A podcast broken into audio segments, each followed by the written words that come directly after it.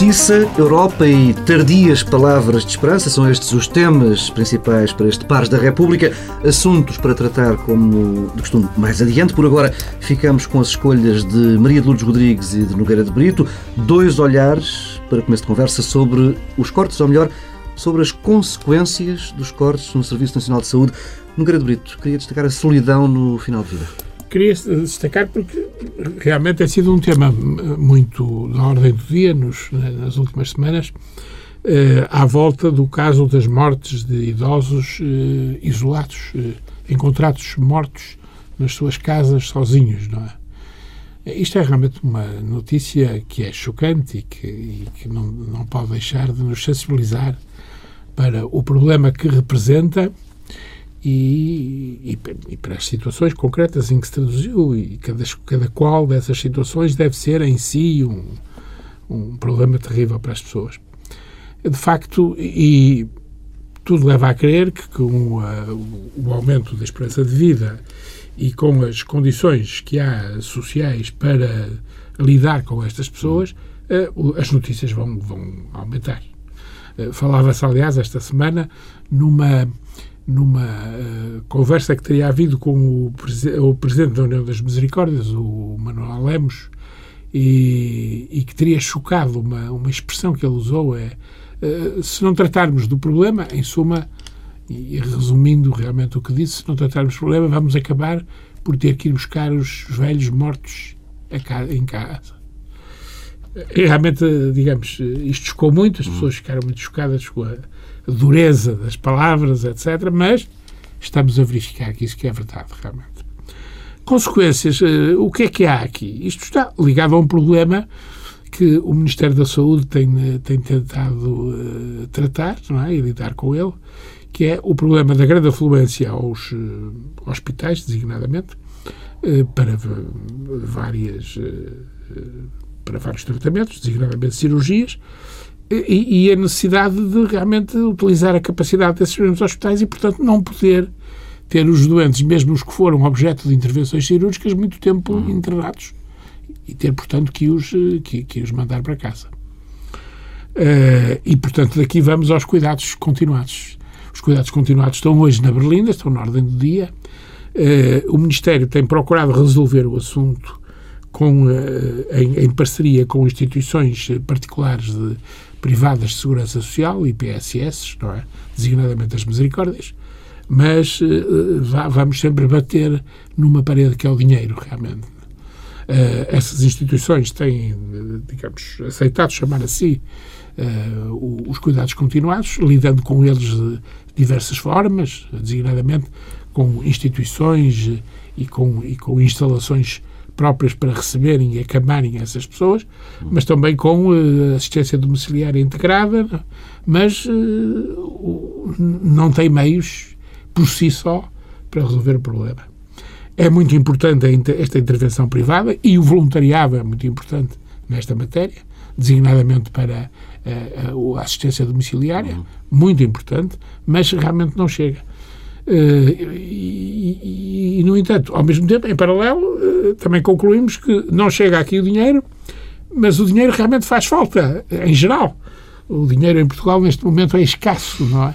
Uh, o, o, Estado não, nem o Estado tem dinheiro, nós que sempre pensamos o Estado como realmente um possuidor de uma enorme riqueza e de uma enorme fortuna. Realmente o Estado não tem dinheiro e, portanto, tem que fazer cortes e tem que fazer opções. Opções, Estas opções, opções por vezes, opções difíceis. Esta, não é? Quer dizer, esta, por exemplo, é uma opção difícil, não é?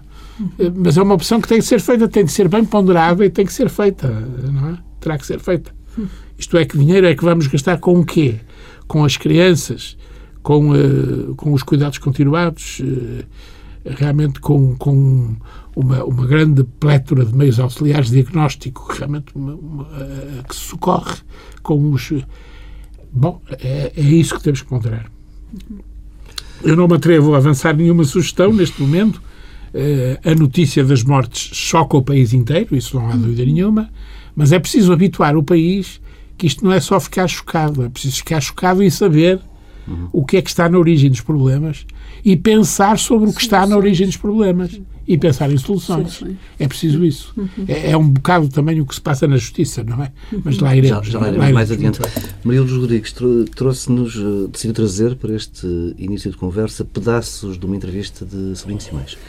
Um, trouxe a entrevista publicada no, no, Público de domingo, que é muito oportuna e responde, uh, de certa forma, procura responder, dar um contributo de resposta para esta questão uh, colocada pelo Dr. Nogueira de Brito. Ele, basicamente, o que diz é que nas matérias de saúde o país vai ter que fazer três coisas: planificar, definir prioridades e, portanto, fazer escolhas e racionar uh, e teve alguma perplexidade por parte das pessoas quando uhum. bem prega este verbo do racionar que está na memória das pessoas como associado aos processos do pós-guerra, de grandes conflitos. O racionamento. De, uh, o, o, racionamento. Exatamente. Teve algumas dificuldades e procurou explicar. Eu acho que a palavra é ótima, que o verbo é ótimo, porque se trata de uh, dividir de, de uma forma equitativa quando há pouco. Racionar uhum. não é mais do que dividir de uma forma Uh, justa, digamos assim, procurando ser uh, justo quando bem, os recursos gerir um. Um, um, bem escasso, não é? Gerir de determinada forma, distribuir uhum. de determinada forma um bem escasso. E eu acho que a crise que se está a viver uh, é, tem essa marca, a marca da escassez dos recursos, do dinheiro, como bem apontou o Dr. Nogueira de Brito, e, portanto, o que necessitamos de fazer são, de facto, escolhas, porque se não fizermos as escolhas de uma forma planificada, uhum. alguém fará por nós essas escolhas. Os cortes serão cegos, faltará uh, uh, apoio para determinadas situações em relação às quais não devia faltar apoio, como uhum. é o caso dos idosos. No caso dos idosos, da longevidade, do envelhecimento, da, das longuíssimas uh, vidas que hoje temos, é, é, muito do nosso tempo, é da atualidade. Uh, e não encontramos ainda soluções ótimas para encarar esse problema. Tenho até, chego a ter dúvidas se existem uh, soluções ótimas, mas certamente que podemos fazer uma aproximação e minimizar os problemas. Sem dúvida que uma abordagem uh, exigente na planificação, nas escolhas, não podendo fazer tudo ao uhum. mesmo tempo, mas tendo o desejo de manter um Serviço Nacional de Saúde universal, e para mim essa é que é a tensão, é o que é que damos, quais são os serviços prestados num Serviço Nacional de Saúde que se pretende universal. Eu a quem não coloco a questão, uhum. defendo a universalidade do, do, do serviço, porque acho que esse é o motor da qualidade não é em todos as, eh, digamos, não é em todos os apoios sociais, não é em todos os serviços prestados pelo Estado, mas eu distingo a saúde uh, e a educação, a, saúde, a educação e a justiça como sendo aqueles sistemas em que o princípio da universalização devia estar presente. Porque é o facto de termos beneficiários das classes mais elevadas, de maiores rendimentos, das classes médias, que faz pressão para que estes serviços tenham qualidade. Se as classes médias e se as classes altas estão fora do benefício destes sistemas, teremos fatalmente uma saúde uh, empobrecida, assistencialista para pobres e um outro sistema que beneficiará as classes altas e, portanto, uh, será afetada uh, forçosamente a qualidade. E, portanto, eu não coloco a questão de a quem, uhum. portanto, defendo a universalidade dos serviços o que acho é que os serviços a prestar têm que ser objeto de escolha, de planeamento e de, racional, de racionalização e racionamento também, as duas coisas. Pois o é racionamento tempo, é que é É tempo para, para uma primeira paragem neste Pares da República. Regressamos daqui a pouco com os temas centrais.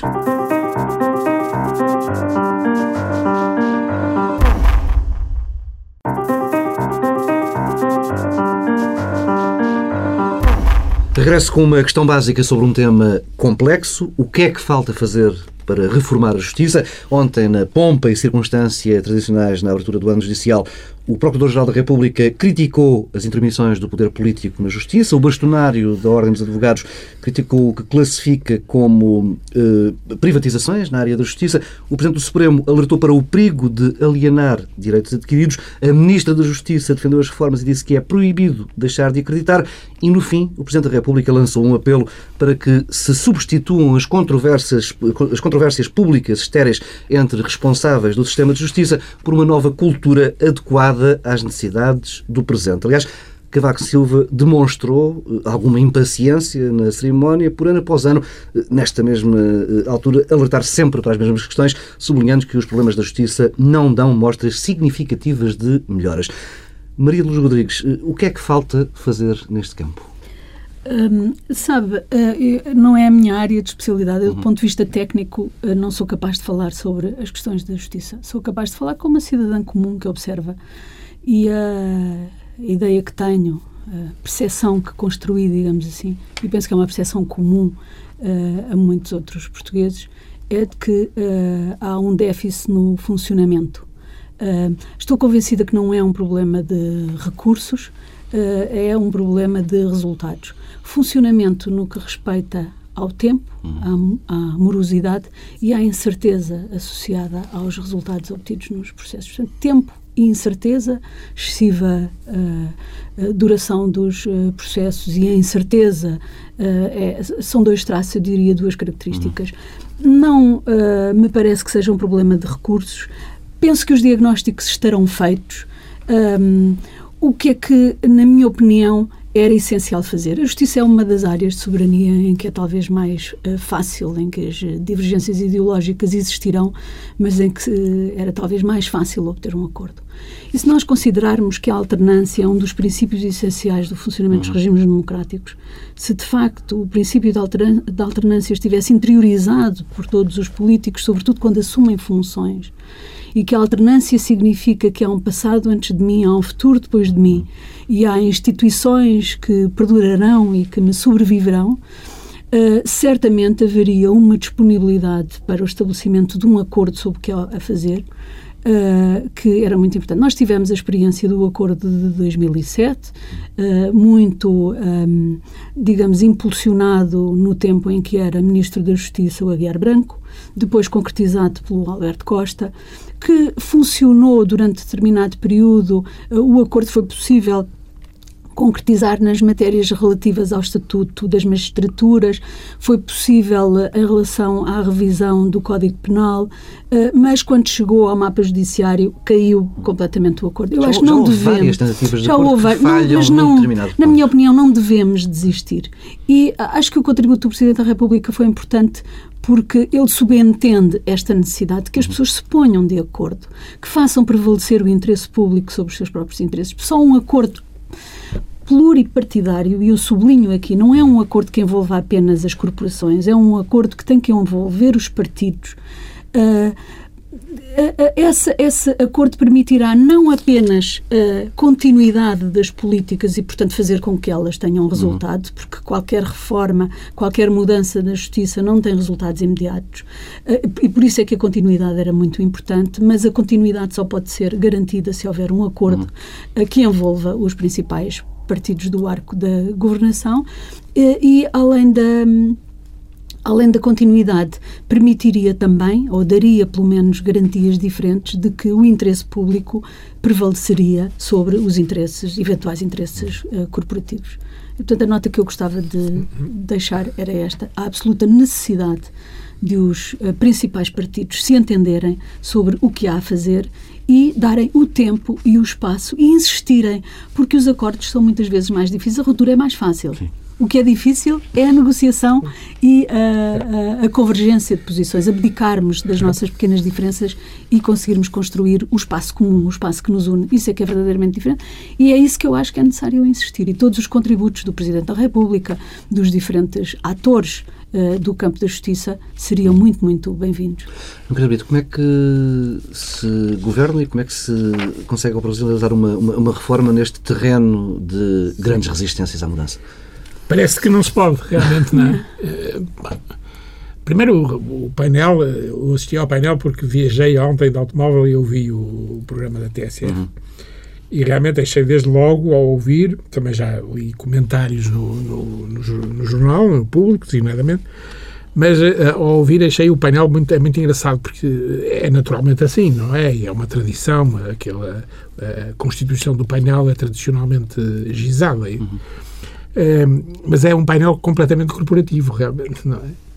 De maneira que todos, eh, no fundo, defenderam a sua dama, designadamente o Presidente do Supremo Tribunal de Justiça, que com esperteza, não é verdade, eh, defendeu o problema das, das remunerações direitos dos direitos adquiridos eh, sob essa capa e, e, aliás, com grande erudição e, e, e efetivamente defendeu os direitos adquiridos, mas estava a pensar no direito deles, não é no direito dos juízes, dos, dos, operadores, que realmente foram afetados por, esta, por estas restrições financeiras e designadamente pela quebra, do, a retirada do, uhum. dos, dos, do, do 13 terceiro e, do, e, do, e do subsídio de férias.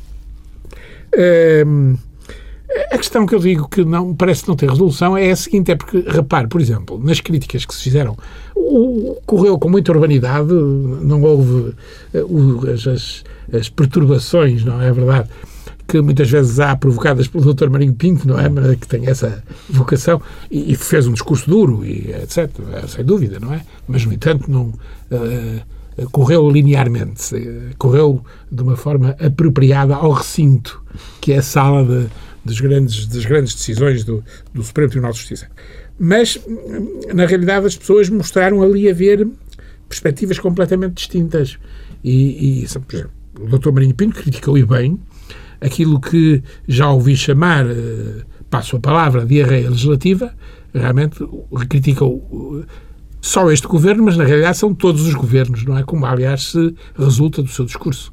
O excesso de legislação. É tal questão da estabilidade, da estabilidade das políticas, é, não é? Legisla-se muito em Que não devia haver. Que não, a incerteza só pode mas ser o problema é este. com estabilidade Critica-se simultaneamente o excesso de legislação e a legislação existente. Isso aconteceu na sessão de ontem. Ora bem, é, quer dizer, das duas uma, como é que se corrige a legislação? O doutor Marinho Pinto deu uma solução, mas é uma solução que não se compadece com a velocidade a que se vive neste momento, que é eh, realmente dar tempo ao tempo para que se opere uma jurisprudência, para que haja uma uhum. jurisprudência, eh, para que haja decisões dos tribunais e isto é o que está pensado, efetivamente, que deem a verdadeiro sentido ao conteúdo normativo da legislação sucessiva. E, portanto, é pela via da jurisprudência. Tem razão.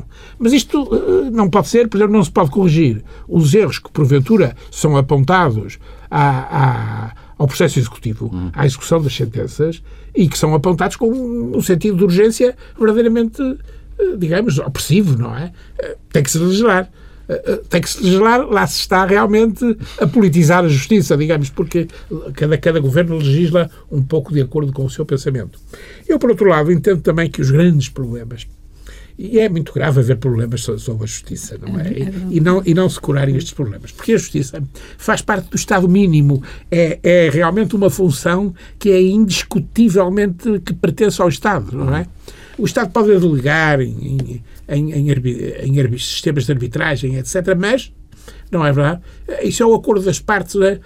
mas eh, realmente eh, o Estado é quem monopoliza, tem o monopólio da força, da aplicação da força, da coação e, portanto, tem o monopólio da justiça. E é isso que faz de nós a eh, é. civilização. É isso que faz de nós homens Ora civilizados. e realmente não há, esta função não é discutida, não é, é indiscutível. Não é? Pois a saúde veio muito depois, pois também a educação também veio depois, não é? Portanto, mas a, a justiça, a defesa, são realmente, fazem parte da agenda do Estado mínimo. E, no entanto, não há acordo sobre o que fazer com elas. Eh, e eu, eu acho que realmente há um, há um grande problema aqui, que não é de justiça, é da educação.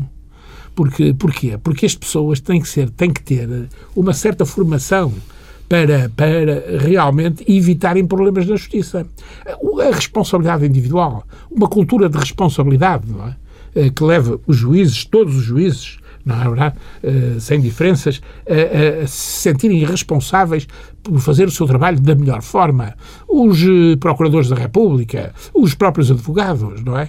Portanto, esta cultura de responsabilidade é que falta muitas vezes. E por isso é que há dois juízes eh, que estão lado a lado numa mesma comarca, por exemplo, suponhamos, e realmente um produz de forma a que não tem processo em atraso, enquanto o outro tem montes de processos em atraso. E são da mesma natureza os processos, não é? Portanto, o que é que isto significa? Significa que o mal último está nas pessoas. Está nos operadores, está nos agentes. O, uh, digamos. Uh, Dr. Mário Soares, ontem na sua crónica, peço desculpa de interromper, na sua crónica chamava a atenção para o processo Casa Pia, apontando, uh, lembrando que vão nove anos, uhum. passaram nove anos, um processo que vive da memória, do testemunho, uh, de da memória das. Pois, pois vão, porque, porque é realmente. Impossível. Na Alemanha não se recolhem testemunhos com mais de seis meses, ou factos que é tenham mais de seis meses. Não, mas quer dizer, mas repara, aqui. Estão, quer dizer, os advogados, que são ótimos advogados, não é? E eu não discuto isso, e são ótimos precisamente para as partes por causa disso, porque na realidade conseguem, digamos, ir atrasando o processo, Dilatar por exemplo, casos, é. provocar. Uma das táticas, de, de, digamos, seguidas hoje em dia na defesa de, de, de um réu é, é, a tática de conseguir a, a prescrição de, Uh, no processo, não é? O, e, portanto, e quem fez justiça, não se fez justiça. O ex-bastonário mas... Rogério, Rogério Alves ontem dizia numa entrevista que simplificava, dizia, bom, imaginem, é como ter 500 pessoas que precisamos transportar para o Porto e disponibilizamos um carro uh, com 5 lugares. Quanto tempo demora a levar as 500 pessoas ao Porto? É um pouco a, é, é. o número de testemunhas. Número pois, de... pois, tudo isso tem de ser. Mas é evidente que, porventura, é em prejuízo de alguma coisa. Mas é assim, não é? Mas terão também aí que se fazer opções. E, fundamentalmente, tem que se realmente introduzir uma cultura diferente. As pessoas têm que ser habituadas desde o princípio. Tem que haver exigência na apreciação das pessoas. Tem que haver. Isto começa na escola, não é verdade? Isto começa na escola. Quer dizer, as pessoas têm que realmente habituar-se a ter esta cultura de que são responsáveis pelos processos, têm que os entregar, não é? Não são admissíveis uh, atrasos tudo isto realmente tem que ser é, em última análise não está no, no domínio da, das reformas da justiça também está em parte não é evidente não é há certas há, há, a árvore da justiça pode ser podada em vários sentidos uhum. e, e, realmente isso pode conduzir a essa cultura não é mas está também na educação uhum. também está na educação as pessoas têm que ter uma educação que começa da família logo e que realmente tem que ir neste sentido. Temos de avançar, uh, para, avançar. para outro tema. Esta semana tivemos uh, Conselho Europeu Extraordinário, na segunda-feira, sem grandes surpresas. Uh, foi aprovadas, ou, foram aprovadas as novas regras de maior rigor orçamental. Houve também um primeiro passo, ainda que tímido, rumo a uma estratégia de crescimento e emprego. Durão Barroso limitou-se, no fundo, a lembrar que está ali dinheiro para utilizar, 82 mil milhões de euros de fundos comunitários para gastar até 2015, mas não foi deitado mais dinheiro nesse, nesses fundos. O The Economist, por exemplo, sublinhava ontem que o acordo assinado em Bruxelas, na prática, vem proibir o keynesianismo na Europa. No fim do encontro, na segunda-feira, tirou-se o habitual retrato, muitos sorrisos, mas na terça-feira os mercados acordaram amargos como sempre. Os juros da dívida portuguesa, por exemplo, bateram recordes históricos já muito perto dos 17% na maturidade até 10 anos. Maria Rodrigues, quando este nível mais institucional falha, cimeira após cimeira, podemos olhar para outros patamares de decisão na Europa e ter alguma esperança? Devíamos olhar, não é? Eu chamo-lhe chamo a estas sucessivas cimeiras as cimeiras da decepção. Tudo se aposta, tudo se espera nestas cimeiras e nada acontece, nada se resolve. Uhum. Uh, das duas, uma, com esta repetição de insucesso e de incapacidade para resolver, ou estamos, uh, de facto, perante uh, uma obsessão ideológica ou uma real dificuldade com os problemas. Uhum. Apesar de tudo, a discussão que se tem passado ao nível internacional aponta mais para Uh, se tratar de uma opção ideológica do que para uma real dificuldade. Uh, vamos lá ver. E, e, se, e, se, esta cimeira é uma vez mais uma má notícia, porque é de novo o fechamento em relação tanto às outras instituições europeias, seja a Comissão, seja o próprio Parlamento uhum. Europeu, que são totalmente excluídos, sejam as democracias nacionais locais, digamos assim, os países também não são chamados a ser ouvidos, isso de um certo ponto é uma repetição, não apenas em maus resultados, como no próprio se insiste neste modelo de decisão que é muito fechado. Uhum. Exclusor de todas as outras vozes, digamos assim, de todos os outros Uh, protagonistas, sejam locais, nacionais, sejam europeus, uh, há, apesar de tudo, alguns sinais positivos. Eu diria que o primeiro sinal positivo é o facto de o, BC, de o BCE estar a aproveitar todas as brechas possíveis no seu estatuto e não financiando os Estados, financia os bancos, que por sua vez financiam os Estados, com um custo muitíssimo elevado, com um preço muito caro que estamos todos a pagar e que vamos continuar a pagar e, portanto, teria sido uh, mais barato, digamos assim, uh, poupar, pouparíamos em tempo e em recursos se o BCE simplesmente anunciasse o seu desejo, a sua vontade uhum. e a sua determinação em resolver os problemas da crise do euro.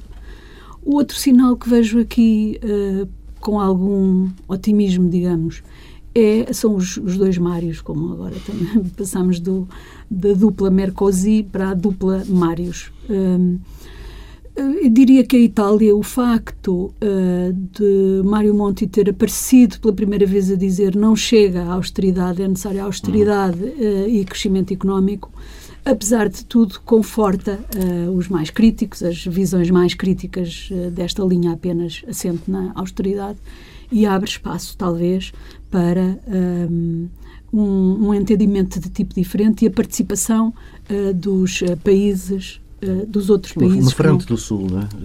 Frente do Sul não, não, não, não sei se se constituiria, uhum. mas pelo menos uma diversidade de, de é um, não há para, para, gerar dinâmicas sociais não há como aumentar o número de participantes deixaram de ser dois passam a ser três já se gera alguma dinâmica de tipo diferente e isso pode ser uma esperança e ele é de facto um homem que tem mostrado alguma coragem nas intervenções públicas uh, e um pouco desalinhado, digamos assim, uhum. com aquilo que eram os discursos mais habituais até à sua chegada ao uh, governo uh, italiano, apesar de todas as condições que rodearam a sua indicação, apesar de tudo há aqui uma esperança de abertura uhum. O problema é o tempo e o custo que tudo isto tem para as pessoas, para os cidadãos, para as economias, para os países.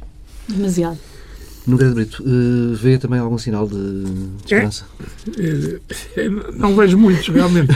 Devo dizer que não vejo muitos. No entanto, as pessoas têm estado a, a falar disso, de que uh, há esperança ainda.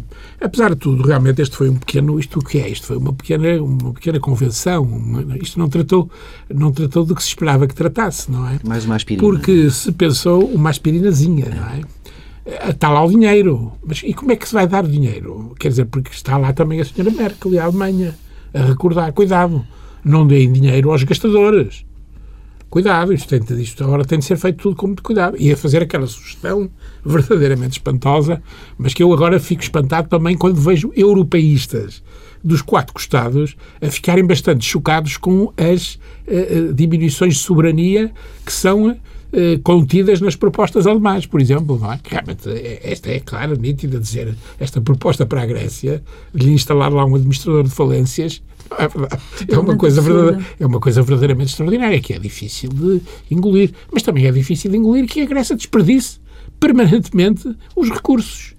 Mas também, é? eu, eu, também acho que em relação à Grécia valia a pena dizer ou lembrar uh, duas coisas que foram ditas quando o problema se iniciou e rapidamente esquecidas é que tinha sido muito fácil e tinha custado muito poucos recursos à Europa ter resolvido de imediato o problema da Grécia e ter evitado a contaminação que uhum. efetivamente aconteceu.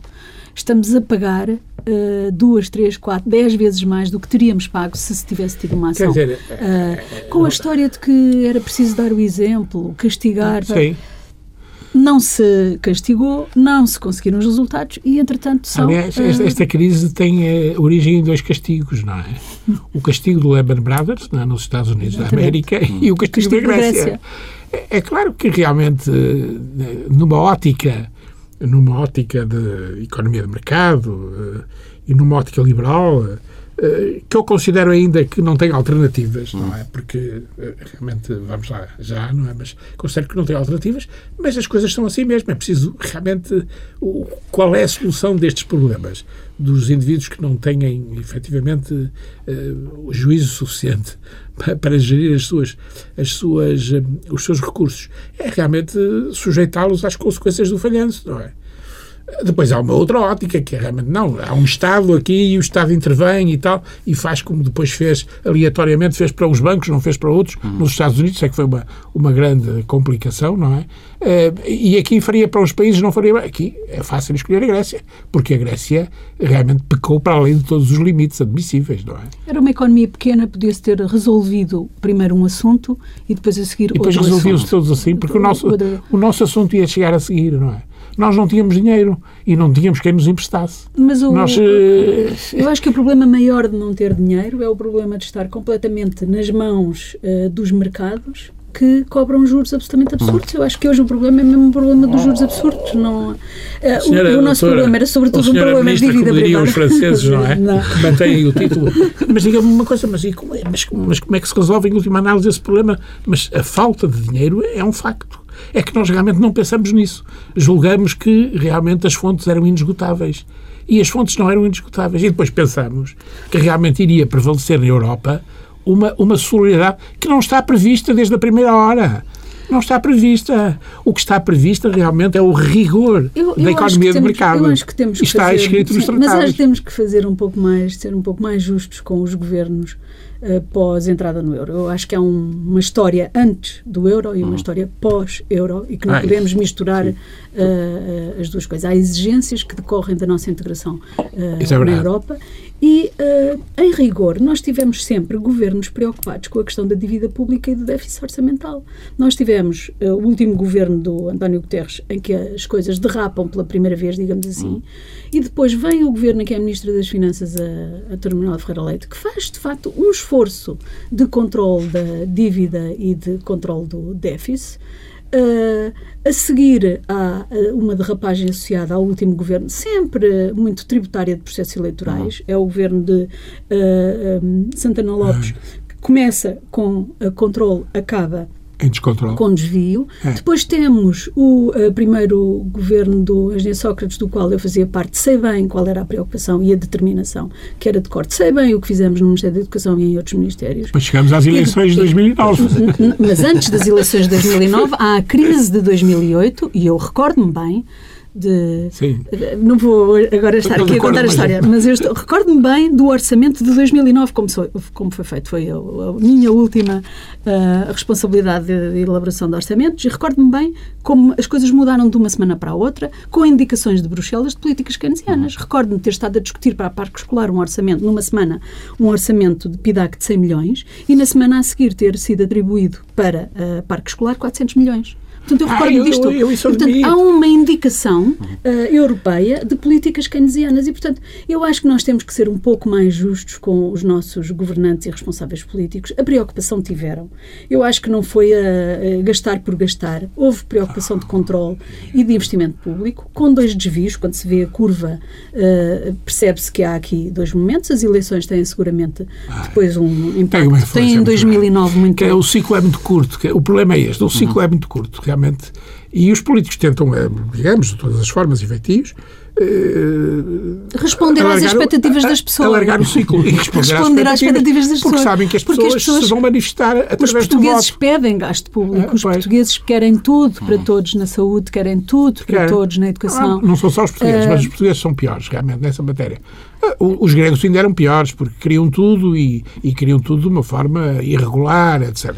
É evidente que os portugueses realmente também querem tudo. E é por isso que se levanta o problema das opções. É preciso dar uma cultura de responsabilidade para as pessoas realmente sempre terem, interiorizarem que não podem ter tudo. Temos é? mesmo de fazer aqui uma pausa. Estamos já muito perto do tempo limite. Regressamos daqui a minutos para as sugestões dos pares.